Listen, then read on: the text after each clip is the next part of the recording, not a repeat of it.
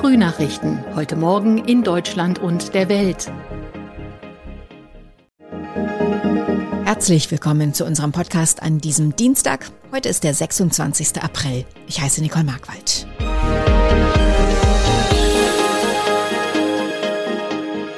Und das sind unsere Themen aus Deutschland und der Welt. Twitter verständigt sich auf einen Deal mit Elon Musk. UN-Generalsekretär Guterres ist heute zu Gast in Moskau. Und Beratungen zum Ukraine-Krieg auf dem US-Luftwaffenstützpunkt Rammstein in Rheinland-Pfalz. Der Kurznachrichtendienst Twitter könnte bald Elon Musk gehören. Der hatte ja vor kurzem ein Übernahmeangebot vorgelegt, rund 54 Dollar pro Aktie. Insgesamt macht das umgerechnet knapp 41 Milliarden Euro. Und nach einigem Zögern hat der Konzern wohl seinen Widerstand gegen eine Übernahme durch den Tech-Milliardär aufgegeben. Man habe sich auf einen Deal verständigt, teilte Twitter mit. Sören Gies berichtet aus den USA. Elon Musk wird nun also tatsächlich Twitter übernehmen?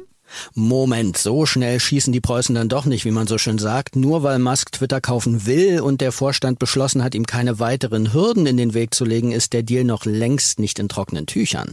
Es bleiben nämlich zwei ganz grundsätzliche Fragen, deren Antworten momentan noch niemand kennt. Erstens müssen sich genügend Aktionäre finden, die auch bereit sind, sich von ihren Twitter-Anteilen zum genannten Preis zu trennen. Und zweitens müssen die amerikanischen Aufsichtsbehörden so eine Übernahme auch genehmigen. Der Preis für den Dienst steht derzeit pro Aktie bei rund 54 Dollar. Wäre das eigentlich überhaupt ein guter Deal für den Tesla-Chef? Kommt ganz auf die Sichtweise an, wie man das Potenzial von Twitter einschätzt zum Beispiel. Im Moment liegt der Kurs bei rund 52 Dollar, aber die Aktie war immerhin auch schon mal 77 Dollar wert. Und es gibt auch Besitzer größerer Aktienpakete, denen es vielleicht gar nicht so sehr ums Geld geht. Die saudi-arabische Königsfamilie besitzt zum Beispiel einen nicht unbeträchtlichen Anteil. Wieso könnten die US-Aufsichtsbehörden ein Problem sein? Weil Musk ein gespanntes Verhältnis zu ihnen hat. Er hat sich mit seinem teils unberechenbaren Verhalten in der Vergangenheit alles andere als beliebt gemacht und äh, man könnte sagen, dass unter anderem die Börsenaufsicht SEC Musk geradezu auf dem Kieker hat. Er hat gerade erst wieder eine Reihe wütender Twitter-Nachrichten über die Behörde abgesetzt, äh, weil die es 2018 gewagt hatte, ihn bei seinem damaligen Vorhaben Tesla von der Börse zu nehmen, nicht schalten und walten zu lassen, wie er wollte. Es ist wohl die bisher wichtigste Reise des UN-Generalsekretärs. Antonio Guterres versucht, diese Woche im Ukraine-Krieg zu vermitteln. Gestern war Guterres in der Türkei, heute ist er in Moskau und wird vom russischen Präsidenten Wladimir Putin empfangen. Tina Eck berichtet aus den USA. Worum wird's denn bei dem Treffen mit Putin und Außenminister Lavrov in erster Linie gehen?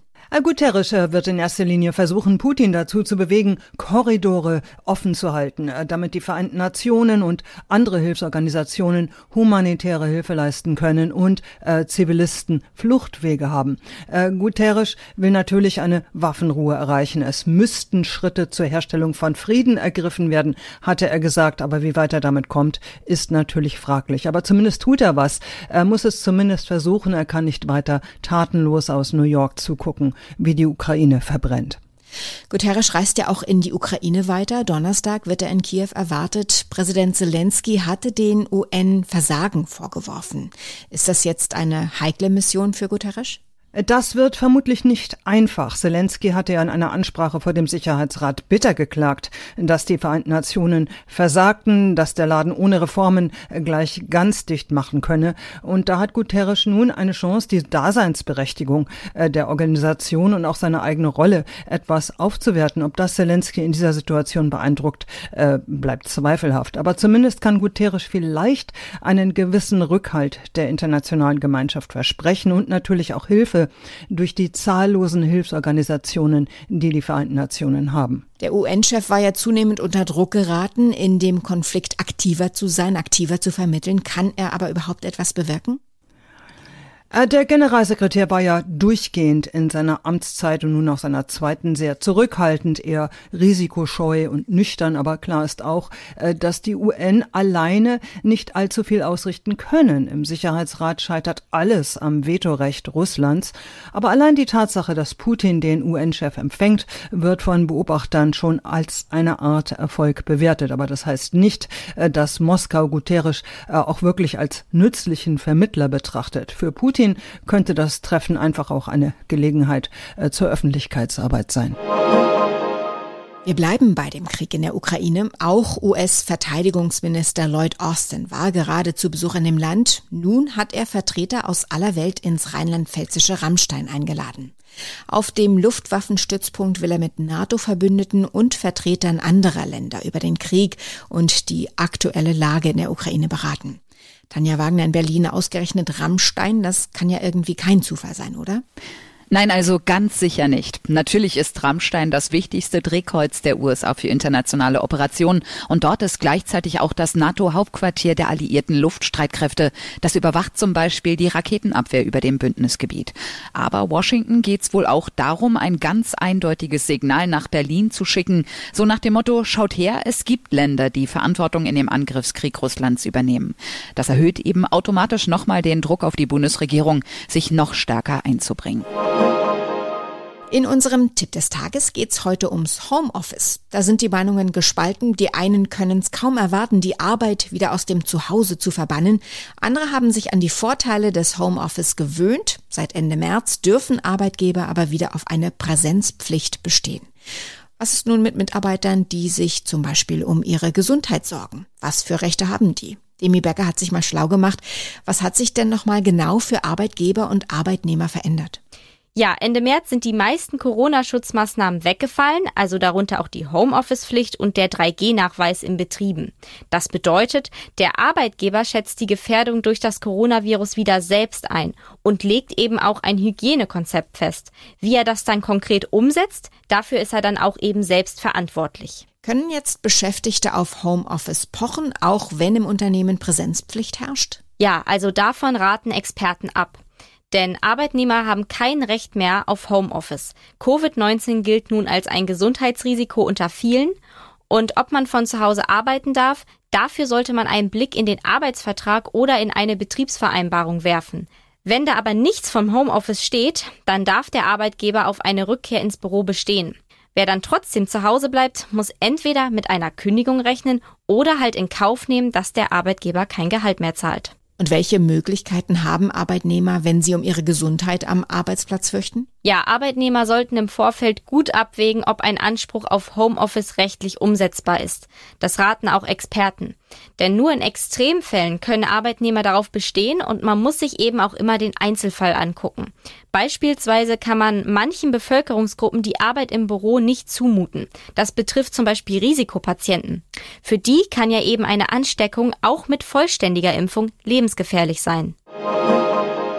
Heute vor 20 Jahren, am 26. April 2002, tötete ein Ex-Schüler am Erfurter Gutenberg-Gymnasium 16 Menschen. Der 19-Jährige erschoss zwölf Lehrkräfte, eine Schülerin und einen Schüler, eine Sekretärin, einen Polizisten und am Ende sich selbst. Es war das erste Schulmassaker eines solchen Ausmaßes an einer deutschen Schule. Ronny Thorau hat sich für uns nochmal mit dem Amoklauf befasst. Welche Folgen hatte das Schulmassaker von Erfurt? Ja, das war damals der schreckliche Beweis, dass so blutige Taten von Schülern mit vielen Toten und Traumatisierten nicht nur im Fernsehen passieren, also in den USA ja vor allem, sondern auch in Deutschland. Und auch hier ja kein Einzelfall waren. Man denke an spätere Schulmassaker in Winnenden oder Ansbach. Für Erfurt und das Gutenberg-Gymnasium war der Schock natürlich am größten. Erst nach drei Jahren hat die völlig umgebaute Schule wieder geöffnet. Und in vielen Schulen Deutschlands gibt es inzwischen Warnsysteme, Verhaltensabläufe bei Amok-Alarm und teilweise auch andere Regeln, damit Schüler nicht ohne Abschluss in ein Loch fallen und nicht mal die Eltern davon erfahren. Es gibt in der Stadt natürlich jedes Jahr ein Gedenken. Dieses Jahr soll es etwas anders aussehen? Ja, die Opfer von damals sollen detaillierter porträtiert werden bei den Gedenkreden. Damit soll klarer werden, wer diese Menschen waren, die da so plötzlich aus dem Leben gerissen wurden. Und vielleicht wird die Schulleiterin Christiane Alt, die immer noch dieselbe da ist, vielleicht darauf eingehen, dass Prävention aus ihrer Sicht besonders wichtig ist. Denn auch wenn einiges aus Erfurt gelernt wurde, gibt zum Beispiel wegen meist knapper Kassen immer noch nicht an allen deutschen Schulen Sozialarbeiter und Schulpsychologen, denen eben auffallen kann, wenn ein Schüler Probleme hat oder an die sich eben Schüler wenden können können, bevor was Schlimmes passiert. Soweit das Wichtigste an diesem Dienstagmorgen. Ich heiße Nicole Markwald und wünsche einen guten Tag.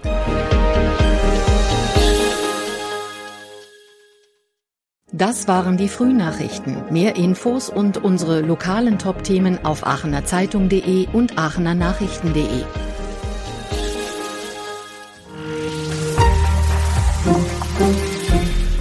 Die Frühnachrichten sind ein Podcast aus dem Medienhaus Aachen.